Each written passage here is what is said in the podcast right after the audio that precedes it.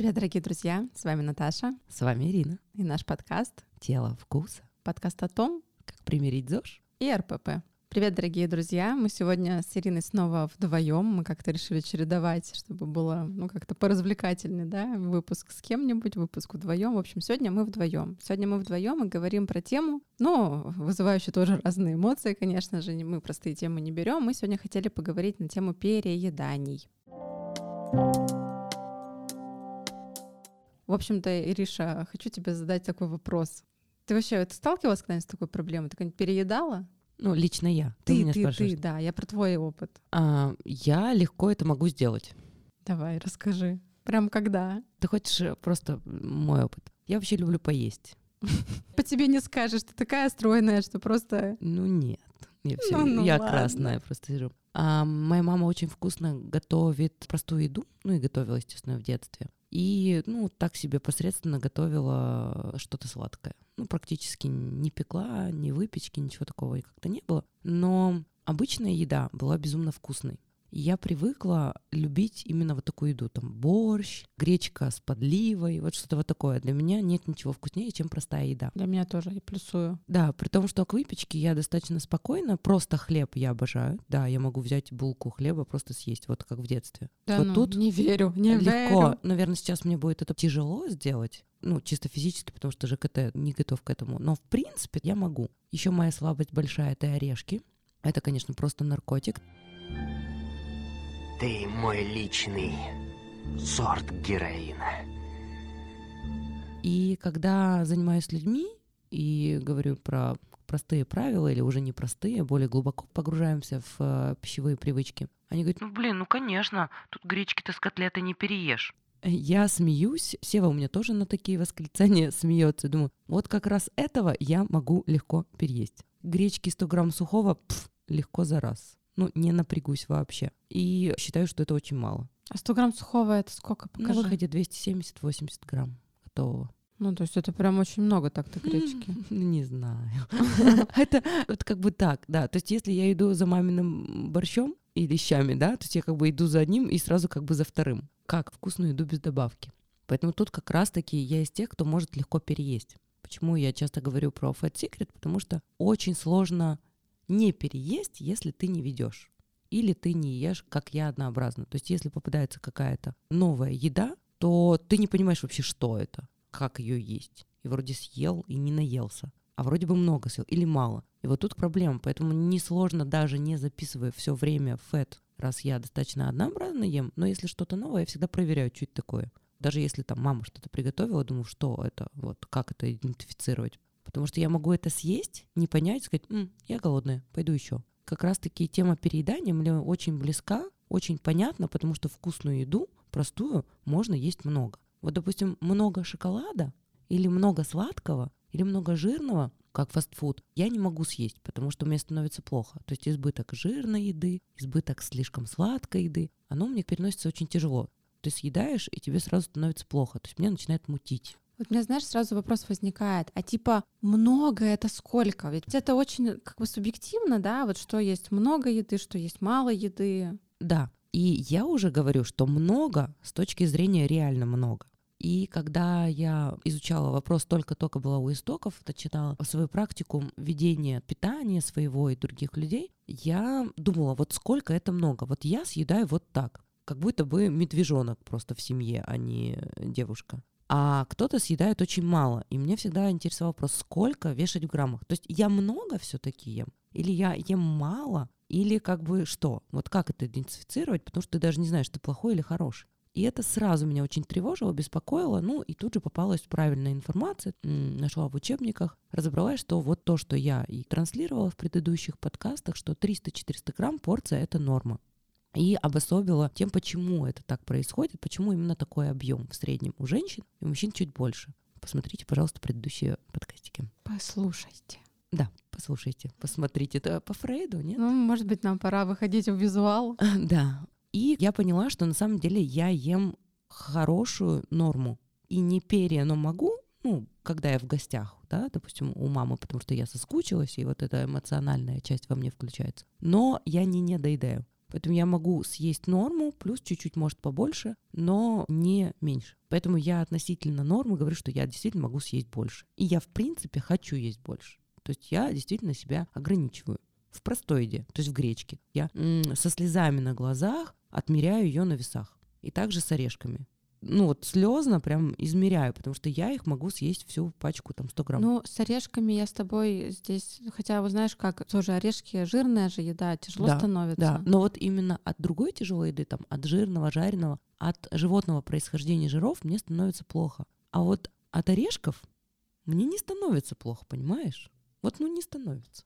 Поэтому... Поэтому ты их можешь переесть. Да, да. И я знаю свои косяки, вернее, свои слабые стороны, и поэтому я их контролирую. Это удивительно, конечно, потому что у меня все время такой, знаешь, ты немножко разрываешь мой шаблон, потому что то, с чем встречаюсь я, и вообще, если судить из своего опыта, я все время переедаю как раз-таки какой-нибудь... Я просто давно уже не переедала, прям честно скажем. Но вот вспоминаю свои самые жесткие переедания. Я ловила, когда у меня были какие-то ограничения в рационе. Вот, например, как это выглядело. Я, допустим, всю неделю держусь очень строго, да, там у меня прямо очень ограниченный выбор продуктов, да, не там такое чистое питание. Но я знаю, что вот у меня в пятницу тренировка по кроссфиту, это было уже очень давно. И после тренировки я, значит, шла там, есть недалеко суши, вот всякие роллы, я заказывала с собой вот какой-нибудь сет, суши, вок, там что-то такое. И вот у меня прямо было обжорство. И я съедала там эту большую порцию роллов, и я прямо о ней мечтала всю неделю. То есть это было прям такой guilty pleasure с бутылочкой там какого-нибудь вина. И я прямо понимала, что я ем much. Но much это что значит? Для меня это была тяжесть в желудке. Прям такое ощущение, что мне даже сейчас уже сложновато это воспроизвести, вспомнить, да, вот это вот ощущение такой перенаполненности, что ты уже встать как бы можешь, конечно, но тебе вот прямо не хочется до такой вот тяжести, что уже там последний ролл, ты его запихиваешь, он не влезает, но ты все равно его запихиваешь, потому что завтра еды может снова не быть, точнее, ее завтра снова не будет. То есть это начиналось в пятницу, и надо сказать, что в субботу, в воскресенье надо было себя очень сильно сдержать для того, чтобы не было вот снова вот этого переедания, потому что ты едешь куда-нибудь на выходные к маме, да, опять-таки вот эти вот какие-нибудь сырники, блинчики, и там ты снова понимаешь, что ты вчера уже прямо сильно переел, тебе как бы и не надо больше есть, но ты все равно ты не можешь себя сдержать, да, потому что это такая домашняя еда. И ну, вот блинчики-то, ты знаешь, вообще сложно остановиться, будем честны. Да, договариваться с мамой, чтобы она этого не готовила, тоже достаточно сложно, потому что семья большая, почему она должна ориентироваться только на меня, да, на мои желания, не есть эти блинчики. То есть не соблазняться не вариант, не ехать не вариант, да, потому что тебе нравится времяпрепровождение. И я прям помню вот эти чувства вины и стыда, это было ужасно. Я понимаю тех клиентов, которые ко мне сейчас приходят, но вот у меня всегда, я с чего начала, да, у меня всегда были переедания какой-то вот этой вот демонизируемой едой. Вот, наверное, правильно это то, что вот нельзя было, да, то, что в ограничениях тем и хотелось переедать. Естественно, на следующий день, в понедельник, ты встаешь, ты весь отекший, ты себе не нравишься в зеркале, у тебя ужасное чувство стыда и вины. И у меня, как правило, по понедельникам был разгрузочный день на каком-нибудь кефире. И это было не так, что я не хотела есть, я с удовольствием поела дальше, а я просто уже, ну, силой воли себя, ну что, надо на это поставить. И, в общем, это был какой-то замкнутый круг. Я как вспоминаю это, это было ужасно, конечно. Да. Это я все к чему, да, начинала говорить о том, что вот мне представить, что я, допустим, переем какой-то простой и правильной едой, что она всегда в доступе. То есть из чего я делаю вывод? что самые жесткие какие-то переедания в моей жизни случались вот когда есть ограничительное на самом деле поведение. И сейчас уже знаем намного больше, это действительно один из главных триггеров, которые запускают переедание, это ограничения в жизни. Потому что если у тебя не будет ограничений, у тебя не будет желания переедать. Но ведь это такой способ контроля фигуры, понимаешь? То есть людям же кажется, что если ты так много съел, да, тебе нужно обязательно себя как-то держать дальше в рамках. И это рождает новый порочный круг. Mm-hmm, совершенно верно. И тогда мы с тобой что здесь скажем вообще людям? Как из этого порочного круга выходить? Но мы уже как-то говорили об этом. Еще раз повторимся, да? Это важно, что если вы, ну так сложилось, как я, съездили в гости к маме, и там было первое, и еще раз первое, и с добавкой еще раз первое, то не стоит а, себя винить, это А. Б, не стоит на следующий день ограничивать потребление пищи, потому что опять вы создаете те же самые качели. То есть организм много-много поел, желудок хорошо поработал, ферментация выработалась, все это прошло, и он говорит, давай еще. И вы чувствуете после того, как вы переели, что аппетит-то как-то хороший, он как-то еще улучшился на следующий день. И организм говорит, давай еще. И вместо того, чтобы его покормить, вы ему не даете еды. И организм начинает думать, так, то мне тут дают все, то ничего. И раз я не знаю, чего ждать от моего хозяина, я лучше на всякий случай вот эти переизбытки, я их запасу. То есть обмен веществ начинает быть замедленным. Если вы это часто повторяете, то вы просто искусственно замедляете обмен веществ. Не стоит этого делать. Что нужно сделать? Просто оставить объемы еды, оставить порцию еду, просто сделать это менее калорийной едой. Объем оставить, приемы оставить, менее калорийный. Берем много салата. Огурцы, помидоры, если вы любите, или просто какие-то овощи на пару, как основу, которая, опять же, улучшит работу ЖКТ, потому что клетчатка. И больше воды обязательно, чтобы хорошо нейтрализовывало это все. И сделайте завтрак, обед, ужин, просто его упростите в плане жирности и в плане избыточности долгих углеводов, ну и быстрых тем более. То есть делайте нормальные приемы пищи. Больше белка, больше овощей. Углеводы в обед не забывайте тоже, пожалуйста. И фрукты тоже не забывайте, потому что, опять же, клетчатка — хорошая работа ЖКТ. Вы как бы вроде бы дали еду, дали много, но схитрили на колораже объем лучше и приемы оставить. А потом уже на второй, на третий день еще чуть-чуть поубавить объемы, если вы чувствуете, что как-то ваш желудок растянулся. Ну, допустим, вы чувствуете, понимаете, до этого наедались одним объемом еды, нормальным, а потом после вот этого зажорства у вас желудок растянулся. Если у вас нет такого ощущения после этого дня, то тогда делайте, опять же, второй, третий день обычно, вот совершенно обычно такой, как вы выстроили свой режим. Если вы запнулись, упали, вы встали, отряхнулись и пошли дальше. Ни в коем случае не надо возвращаться назад и менять штаны дома. Вот.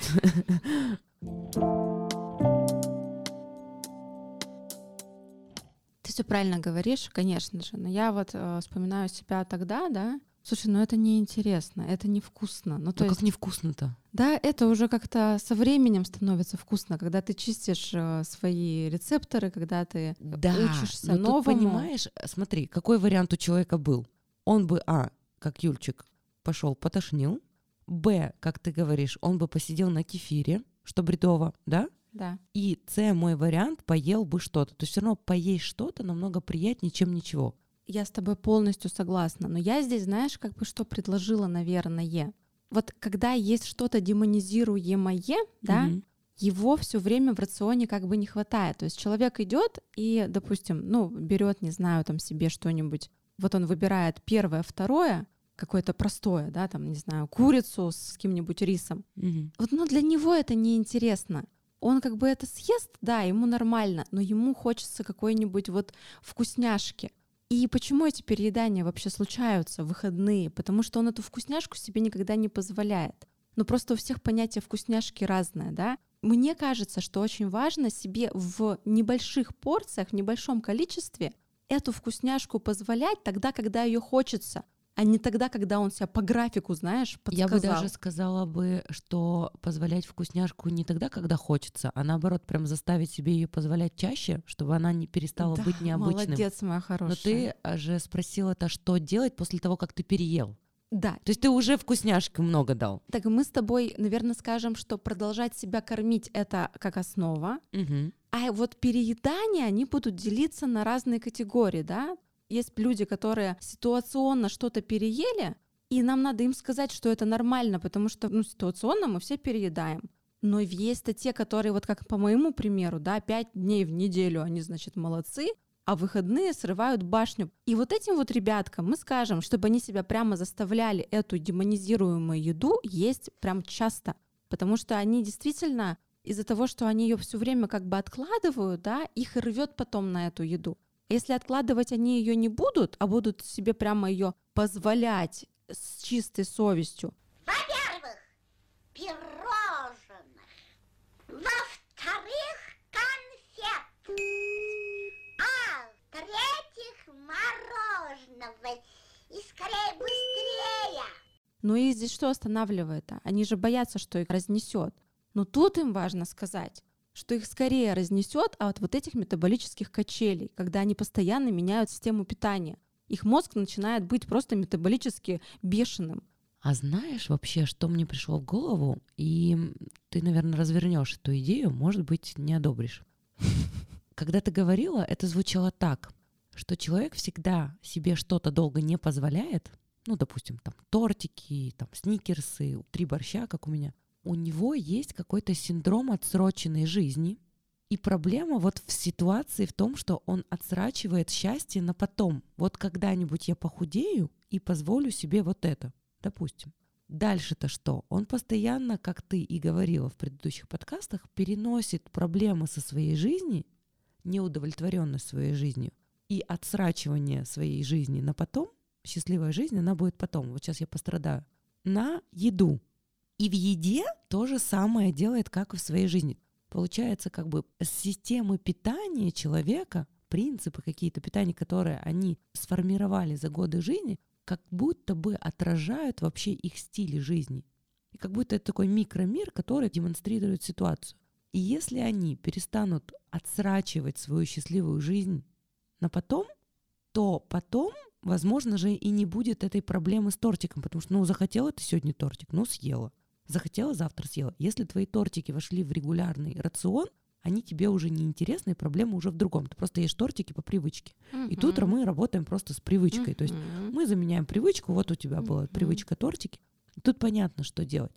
А вот если эта ситуация с отсроченной жизнью, с отсроченной счастливой жизнью, и с этими тортиками, или с алкоголем, кстати, та же самая история.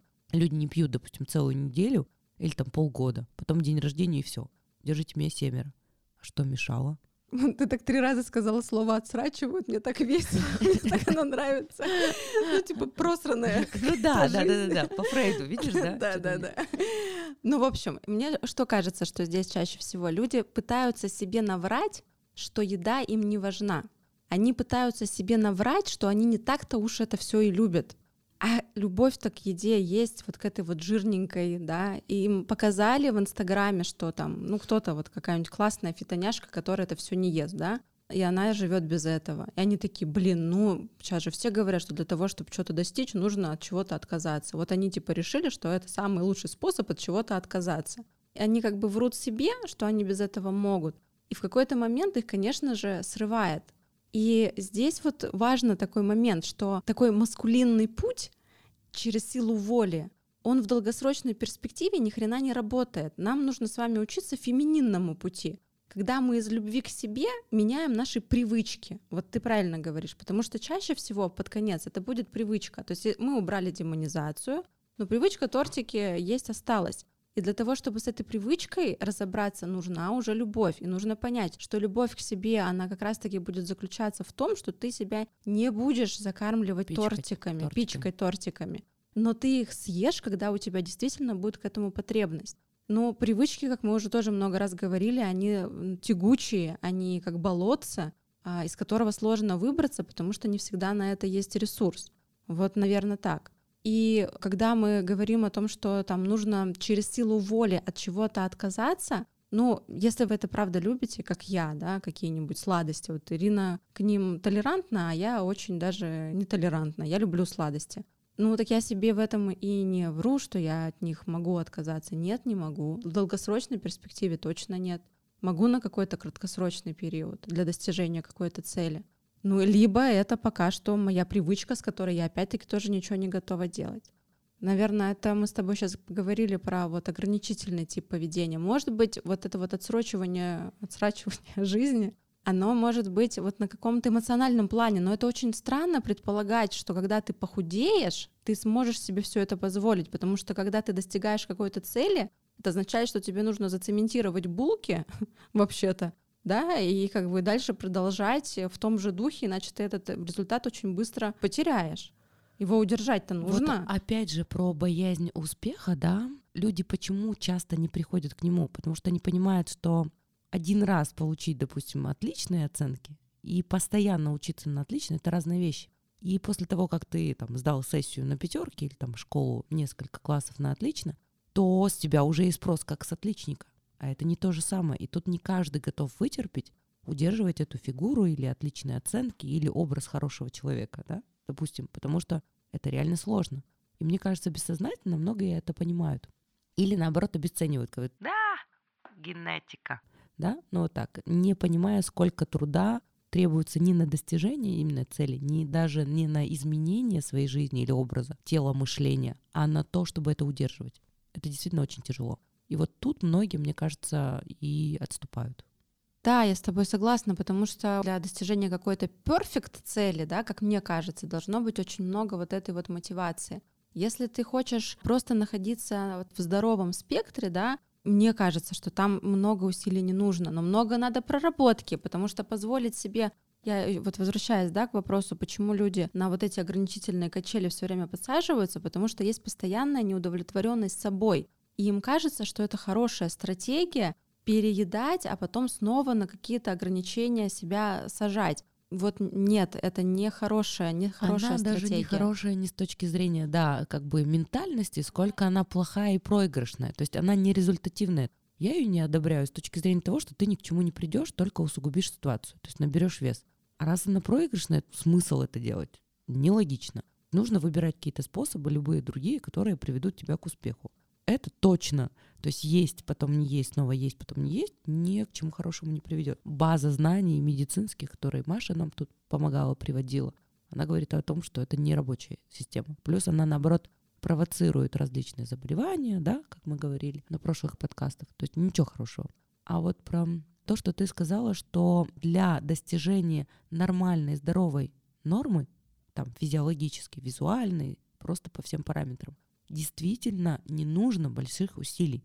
То же самое, что учиться в школе на хорошо и отлично. То есть в школе такая база, что ты ее можешь освоить. Хорошо учиться в школе несложно. А уже учиться там в спецшколе, да, или выигрывать Олимпиаду по какому-то предмету, вот это уже нужно особые усилия, особые старания. И люди почему-то это путают. То есть поддерживать себя в хорошей форме и думают, вот я буду страдать, я ничего не буду есть. Ну Нет. Ну, так это как раз-таки неправда, да. Угу. Если же вы достигли хорошей формы и говорите, а я вот хочу еще, но тут придется заплатить вдвое-втрое больше. И это надо понимать. То есть, смотря где вы находитесь, куда вы идете, и если вы уже в отличной форме, то вот тут додавить, да, тут придется из последнего додавливать ее. Серьезно, потому что, ну, как бы, организм не хочет супер сухие формы редко кому генетически даны. А если не даны, их додавливать приходится своим иммунитетом. И силой, и старанием, и мозгом. Еще и хитрить приходится много. И действительно, вот тут нужен там характер и яйца. А чтобы быть в хорошей форме любому человеку, вне зависимости от его генетики, именно в его хорошей форме, нужно просто система и знания и спокойствие в душе. Вот мне тоже так. кажется, что там нет каких-то э, супер условий, каких-то слишком Никаких. жестких каких-то ограничений совершенно нет. Если ты в школе отучился, в институте отучился, то э, систему питания ты точно, точно сможешь освоишь. освоишь и будешь есть и с тортиками, и все нормально у тебя будет. Угу. То есть все будет отлично. Да, это уже мы про сверх какие-то результаты. Да, про сверхрезультаты. Вот да. тут они всегда сверх. Возвращаясь к теме перееданий, да, мы с тобой определили, что переедание может быть объективным, субъективным. То есть субъективно это я возвращаюсь к своим любимым анорексичкам, да, при анорексии тебе кажется субъективно, что ты очень много ешь, а ешь ты очень мало на самом Есть деле. такая шуточка про это. А ты что съела сегодня? Дюймовочка, семечку. Ну вот примерно так, да. Ох, я объелась, целую семечку сожрала. Да, да, да, да, да. Таких очень много, кстати. Это очень забавно. Я думаю, ну блин, видели бы вы, сколько я по объему ем. Вот в это никто не верит, потому что у человека есть ощущение, что раз ты выглядишь очень стройно, ты должна питаться листьями буквально. Это на самом деле вредоносная установка, которая у многих существует. И как раз не работает. Ровно наоборот. Ровно наоборот. И хорошо, что ты об этом постоянно говоришь, да? И вот эта вот субъективность ощущения себя переевшим у меня бывает еще и вот Юля, которая на прошлом выпуске была, обязательно послушайте предыдущий выпуск. У нее было какое-то искаженное представление о том, сколько она должна есть. Она ела мало, потом это приводило ее к перееданию, и потом ее это приводило к приступу булимии и к рвоте, потому что ей казалось, что она слишком много ест. И вот это вот тоже такая зловредная установка, и мы поэтому вам говорим прямо в цифрах 300-400 грамм — это достаточно большая порция. В то время как переедание уже считается, когда вы едите порцию в два раза больше, 600-800 грамм. То есть это вот когда всех задалбливают и спрашивают, ну это вот сколько, сколько, скажи мне точные цифры. Вот точные цифры. 300-400 грамм — это в любом, измерьте там тарелку, да, объем, свой прием пищи, и вы увидите, что 300-400 грамм — это очень нормальный полноценный прием пищи. В то время как 600-800, но это прям уже почти килограмм еды, это большое переедание, да. Опять тоже, да, 600-800 грамм, смотря что ты там съел. Да, если Есть это разница. овощи, да, они ужимаются. То есть как раз-таки можно съесть прием пищи и 600-800, если это будут овощи, потому что они достаточно сильно Да, ужимаются, да, там вода да, и да. клетчатка. Тоже опять все относительно. Если это бодибилдер весовой категории 100+, то у него, конечно, порции еды будет больше. Ну, мы сейчас про среднестатистических да. э, девушек, я бы так сказала, Ну так наши что как основных все может быть и там. Вот так. Может быть, но здесь, естественно, что лучше, чтобы эксперт посмотрел на вашу тарелку и сказал, много это или мало. Просто я помню твою классную фразу из какого-то из подкастов «переедание — это всегда недоедание нормальной еды». Мы сейчас пока не говорим про всякие психологические истории, связанные с перееданиями, да, мы попозже о них поговорим. Но по большому счету, если у вас нормальный прием пищи и у вас все есть в рационе, переесть будет действительно сложновато. Это надо будет уже прямо постараться. Если есть та еда, которую вы себе позволяете, так называемая еда для радости, то переесть будет сложно. У меня есть еще один близкий по духу человек, э, Юльчик, недавно в моих рядах. Говорю, Юльчик, ну что там, как у тебя с едой? Она пока не записывает, говорит, ну что там поделать-то? Я говорю, ну что у тебя на обед-то? Она говорит, ну гречечка поджаренная на маслице, и еще немножечко туда еще сальца. Я такая, ну миленько. А так гречечка на маслице поджаренная. Потом еще курочка, тоже бедрышко запеченная. В Нормально. маслице? Да. Есть, слава богу, до сих пор нормальные люди, у которых, ну да, система питания благодаря родителям, потому что так принято, что гречку, там, макарончики нужно обязательно после отварки поджарить на маслице, да? Мгм. И вот тут становится все такое жирненькое, и ты привык есть жирненькое. Опять же, что мы получаем? Фигура хорошая. Действительно, человек в норме, здоровой норме. Но чтобы сделать ее потелочней, то надо просто перестать обжаривать гречку на обед. Да. И есть такие люди, понимаешь, которые опять же переедают нормальной едой, и вот есть нюансик, который сохранился. Они как бы не переедают, они просто перебирают норму по жирам, я бы так сказала. Она же здесь не переела, она съела дело, да. в рамках Ну, то есть она 300 переела порций. по колоражу, потому что жиры. И есть такие люди. И здесь, опять же, все проще, потому что у таких людей особой проблемы-то с весом нет. Они могут быть чуть больше, чуть меньше, но они все равно не там плюс-плюс размер. Типа МК, а надо СК. Вот так. Мгм, И даже вот мгм. те, которые вот так переедают, у них как таковых проблем и нет. Ну и решить проблему достаточно просто. И плюс любимая булочка, которая была всегда после обеда, то есть у тебя гречечка, бедрышко, допустим, от курочки и булочка. Вот. Я говорю, ну, Юльчик, булочку, наверное, не надо уже как-то фруктиком. Такая, ну, блин, тяжело, она же вкусная. Я говорю, конечно, вкусная. Вообще не спорю. Ну вот это вопрос опять цели и мотивации. Ведь можно и с булочкой, ну так-то, да? Вот если у тебя Я нет в том-то и цели... дело, что там проблемы-то и как бы нет. То есть если мы хотим лучшего варианта, эсочку, то придется как-то без булочки Ну да. э, на регулярной основе и без гречки обжаренной. Потому что мы сейчас приводим в пример опять всех тех, и это большинство, которые ели салатики семечку и пытаются походить, и у них действительно большие проблемы с весом.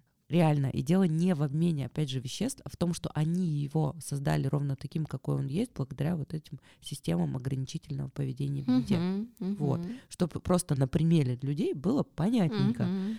И почему Ирина трескает гречку много, но не обжаривает. То есть, нужно- Обжаривать-то вкуснее. Вот, и она говорит, ну, Ирина, вкуснее. И понимаешь, я же понимаю, что вкуснее. Ну, то есть Вкуснее, реально я вкуснее. абсолютно согласна. А еще вот если макарончики, как в детстве, их вот запек с маслицем, и потом еще кабачковую корочку, просто душу продам за это все. И ведь я согласна, что это не устоишь. Я не устояла перед роллами. Да нафиг мне эти роллы, мне тут гречку поджарили. И там еще и кабачковую корочку рядышком положили. Ну, вот это да. Вкусно. Вот так, м, нямка. И тут реально можно переесть.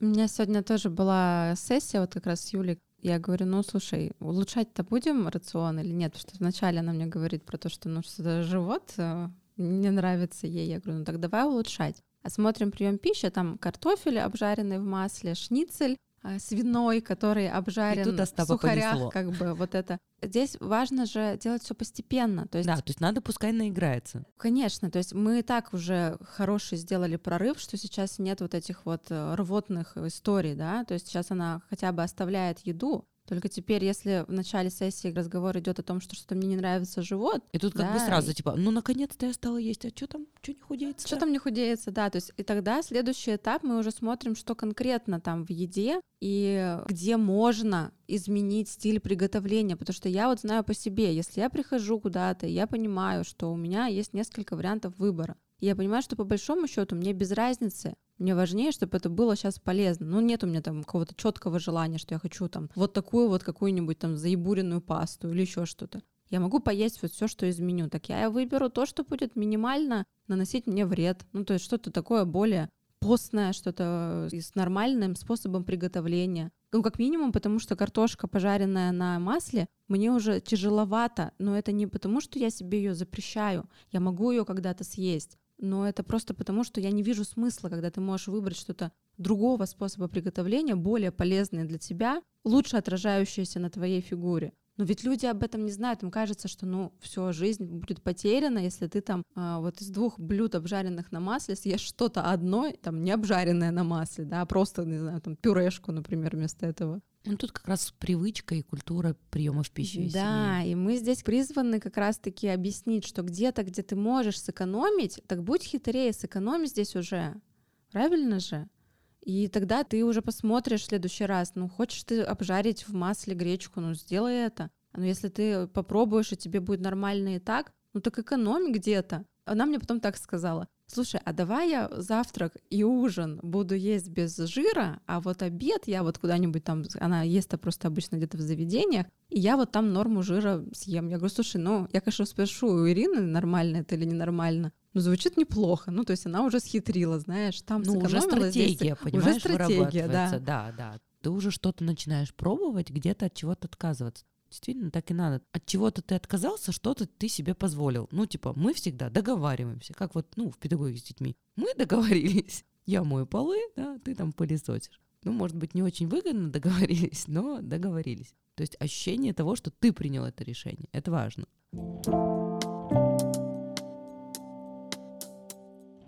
Здесь, знаешь, еще хочется о чем поговорить. То есть мы с тобой важную часть озвучили. То, что я встречаю в своей практике, да, очень многие как раз-таки переедания, они запускаются диетами и ограничениями, это важно. Но есть еще и та категория людей, которые переедают эмоционально, это вот как один из вариантов, да, либо экстернально. Это что значит?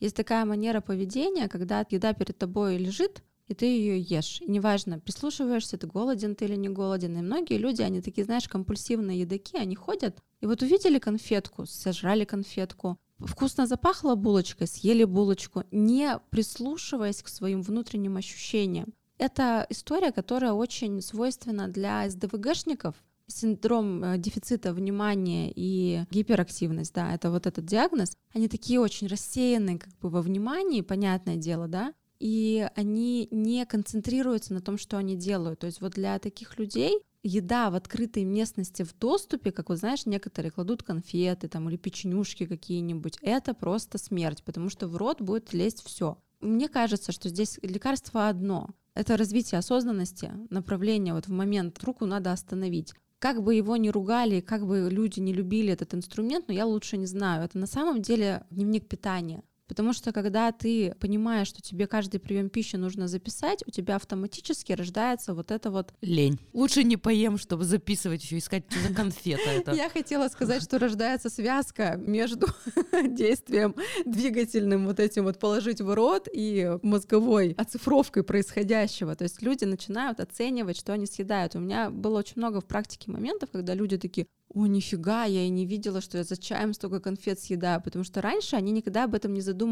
Вот эти миленькие конфеточки в маленькой оберточке, ты там одну третью, десятую, и пока ты там чем-то занимался, в чем-то был погружен, Вовлечен. да, вовлечен в разговор, это телефон, телек, ты и не заметил. А вот этот дневник, он все-таки обучает тебя постоянно к этому обращаться, да, опускать внимание в себя. Если у вас, конечно, есть диагноз СДВГ, есть препараты сейчас, которыми лечится, это сто процентов через психиатра нужно. Но если вы знаете за собой вот эту вот какую-то привычку, так отследите моменты, в которые она появляется. Что там такое происходит? Это ведь часто и с какой-то эмоциональностью сопряжено, что ты нервничаешь, тревожишься, и вот все начинает в тебя лезть. Это тоже, в принципе, мозгом-то контролируемая история, которую можно отлепить от себя. Но нужно, опять-таки, как всегда, да, приложить усилия, обозначить проблему как существующую. Понять, принять и что-то с этим сделать. Ну да, и третья категория как раз-таки, то есть вот ограничительная это мы первую озвучили, вторая это экстернальные такие едоки, которые компульсивно в рот тянут. И третья, самая сложная на самом деле история, это эмоциональные едоки, те люди, которые ну вот не имеют никаких ограничений, да, нет никакой демонизации еды, они просто на эмоциях начинают очень много есть. И здесь, мне кажется, никакой другой рекомендации, кроме как определиться с теми эмоциями, да, и распознать все то, что вас провоцирует вот этот вот акт активного обжорства, да, вот, кроме как это распутывать этот клубок, а это всегда будет клубок, это не будет какая-то отдельная эмоция. А как правило, люди, которые этим страдают, у них с называнием эмоций, с пониманием чувств очень плохо. То есть они такие, ну как вот Илон Маск, он э, про себя говорил, что у него алекситимия. Алекситимия — это такое психическое состояние, при котором ты не умеешь распознавать свои чувства и эмоции. То есть ты что-то чувствуешь, но не знаешь, как это называется. То есть ты не понимаешь, что тревога, страх это, это разочарование, это какое-нибудь там, не знаю, раздражение. То есть ты просто не понимаешь, что с тобой происходит, и ты с этим что-то делаешь. У нас уже был про это выпуск, что вот умение распознавать свои эмоции — это естественный этап взросления, роста. Ну, то есть ребенка обучают этому родители. Они ему говорят, вот ты сейчас встревожен, поэтому ты так себя ведешь. Ты сейчас ударился, тебе больно, ты чувствуешь, тебе обидно, да, там, и они объясняют ему, вот если вот этой связки в развитии ребенка не сформировалась, то выросший человек, он не будет понимать, как называются его чувства и эмоции и ему этому нужно учиться. Я очень часто в терапии, у меня прям есть на стене такая нарисованная картина с чувствами, и я прямо научаю распознавать. Естественно, главным зеркалом являюсь я, то есть я в контрпереносе, в так называемом, испытываю те чувства, которые часто вытеснены у моего клиента. И я задаю вопросы после того, как мы, допустим, можем понять, что он этого не чувствует, он не в контакте с этим, я говорю, я вот сейчас чувствую такое раздражение, мне прям так все бесит, хочется кому-то врезать. Он такой, слушайте, ну точно, это вот это вот раздражение есть. И так мы учимся распутывать этот клубок сложных чувств и эмоций и научаться как-то жить по-другому, да, не использовать еду в качестве способа проконтактировать или наоборот лучше не контактировать с этими чувствами, потому что это опять, это ты понял, узнал свою проблему, и ты выбираешь, делать с этим что-то или не делать. Потому что можно так дальше справляться со своими чувствами и эмоциями при помощи еды, алкоголя, секса, наркотиков, что там еще люди используют. Ну, в общем, всего вот этого вот. Но эмоциональное переедание, конечно, оно самое сложное, потому что там клубки, которые нужно распутывать. Бедные люди. На самом деле, вот эмоциональное переедание, чтобы привести какую-то виньетку, да, пример, у меня было эмоциональное переедание в какие моменты? Я приезжала в Кедровое к родителям, да, и я вот чувствовала какую-то массу разных переживаний. Там на тебя накатывает и вот это вот ощущение себя беспомощным, потому что ты приехал к родителям в родительский дом, да, и тут все не по твоим правилам ты чувствуешь, что где-то на тебя там, допустим, родители какое-то ожидание от тебя сформировали, и ты там можешь испытывать чувство вины, например, за что-то, чему ты не соответствуешь, да, ты можешь где-то испытывать раздражение на какое-то их поведение, ты понимаешь, что как они живут неправильно, но ты с этим ничего не можешь сделать. И вот вместо того, чтобы распаковать вот тогда этот весь клубок, потому что там было очень много всего, я садилась, и там, естественно, есть вот эти еще экстернальные триггеры, все едят, твою любимую еду из детства приготовили, и я садилась и ела ее, ела много. Потом я поняла, что какая-то странная история. Я не только расслабляюсь в выходные, приезжаю к родителям, но есть еще что-то, что мне там в родительском доме так меня напрягает и так меня ну, что-то подстегивает прямо, что я начинаю есть больше, чем я ем обычно. И я уже тогда поняла, что что-то здесь не так, нужно распутывать вот это вот все взаимодействие. А там всегда с родителями очень много всего возникает. Тут важно каждому задаться этим вопросом, а в каких ситуациях вы переедаете? Что там было до, да, что выступило триггером переедания, почему именно в этой ситуации возникло желание съесть больше. И когда вы научитесь идентифицировать вот эти вот триггеры, эти ситуации, будет уже проще и понятнее, что туда можно подставить, какие костыли, чтобы этих ситуаций переедания не возникало. То же самое с алкоголем, в принципе, да, мы устаем, например, не справляемся с этим состоянием усталости, и давай как-то нужно расслабиться, снять напряжение при помощи еды и алкоголя. Что послужило триггером? Ну что ж ты тогда там так ушатался, это что тебе нужно какие-то допы, чтобы с этим справиться? Ну, видишь, не ушататься мы же не можем. Сидят две такие э, дамы замученные. Мы с Ириной. Ну да, это тоже какая-то проработочка для меня сейчас ушататься. Про что это? Про постоянное стремление вот как раз к совершенствованию этому долбанному что ты все время недоволен собой, что нужно больше, сильнее, умнее, что нужно больше курсов пройти, книжек прочитать, подкастов все вместе записать, да, там всех оттерапевтизировать. Это вот высокие, ну, ты правильно говоришь, высокие требования, высокие стандарты, ну и это не требует определенных жертв. Просто иногда мы должны понимать, что это наш осознанный выбор, а не вот так сложилось и случилось. Но я пытаюсь найти этот баланс. Но найти баланс означает потерять где-то в продуктивности, ну да. Можно даже не потерять в продуктивности, а от чего-то отказаться. Ну, да, от чего-то отказаться. От еды, от сна или еще от чего-то. Ну, как у меня была профессорша в университете еще по первому образованию в юридической академии, такая моя гуру, преподаватель трудового права, обожаю ее. Все-таки нас даже не важно, чему нас учат, важно как. И вот ты многое перенимаешь от человека просто. Она говорила, ну а что, ты же видишь, как у меня мешки под глазами? Моя диссертация, она доктор юридических наук, моя диссертация была написана вот так вот, ночами я жертвовала сном. У меня, говорит, есть специальная квартира, куда я уезжала, где писала диссертацию. От детей, от всех, от мужа. То есть ты жертвуешь всегда, ты жертвуешь какими-то отношениями, ты жертвуешь какими-то контактами, но это всегда вот, да, для достижения сверхцелей. А вот зачем вам эти сверхцели нужны, это вопрос. Я вот сейчас очень расклеиваюсь от этих вот нарциссических целей, типа я должна быть, как там, какие-нибудь наши, там, не знаю, Женя Зиновьева, там еще что-нибудь такое. Ну, не всем надо, на самом деле. Легкой и результативной? Ну да, типа деньги же зарабатываются в легкости, да? Что-то как-то не Нет.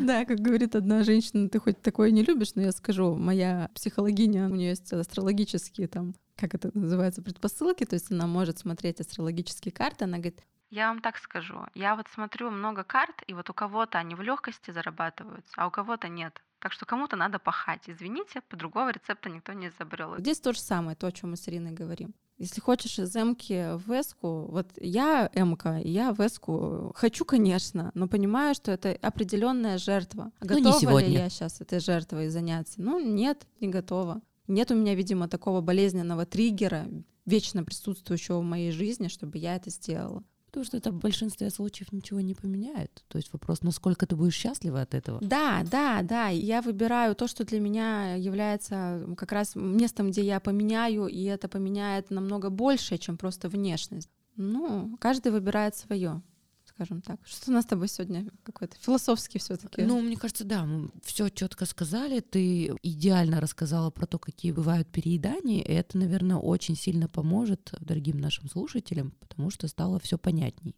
Прежде чем что-то сделать или после того, как вы это сделали, проанализируйте, что вы чувствовали и почему вообще это произошло. На самом деле, надо сказать, что я, наверное, половины не сказала из того, что у меня сегодня было тут запланировано. И, возможно, если а, нужно будет, мы еще поговорим отдельно про какие-то причины перееданий. Там они еще есть. Есть и наследственные факторы, есть и эпигенетические факторы, есть и нарушения в родительском воспитании, то, как вообще а, родители приучают к чему своих детей в плане питания, да, или бы мы это раскроем в рамках каких-то других выпусков. Ну да, тут скорее мы дали много чувственного, и постарались успокоить всех как-то, да. Но можем поговорить. Пишите, пожалуйста. Да. Ну ладно, друзья, давайте завершаться сегодня на этом. Всем спасибо, всем пока. С вами были Наташа и Ирина, наш подкаст «Тело вкуса». Пожалуйста, давайте нам обратную связь, если вы хотите поучаствовать в нашей лаборатории в качестве человека, который придет к нам и расскажет свою историю, не побоится поделиться своим опытом и получить какие-то рекомендации, сделать какой-то публичный разбор, пожалуйста, пишите нам заявки, мы будем счастливы с вами поконтактировать, потому что нам очень нужны люди в нашу лабораторию. Всем спасибо, пока-пока. Пока-пока.